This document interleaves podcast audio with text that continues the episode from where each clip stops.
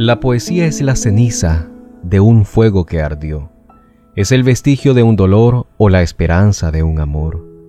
Es la historia a través del palpitar de un par de corazones o la sonrisa particular que provocan los recuerdos y canciones.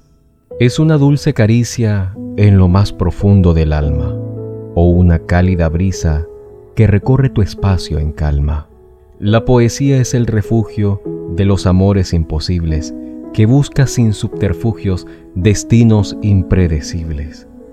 La poesía es un viaje por el alma, un recuerdo insistente, son los besos que una pluma destilaba y una chispa latente. La poesía está en tus ojos, tus cabellos son los versos, las estrofas tus labios rojos y las rimas son tus besos.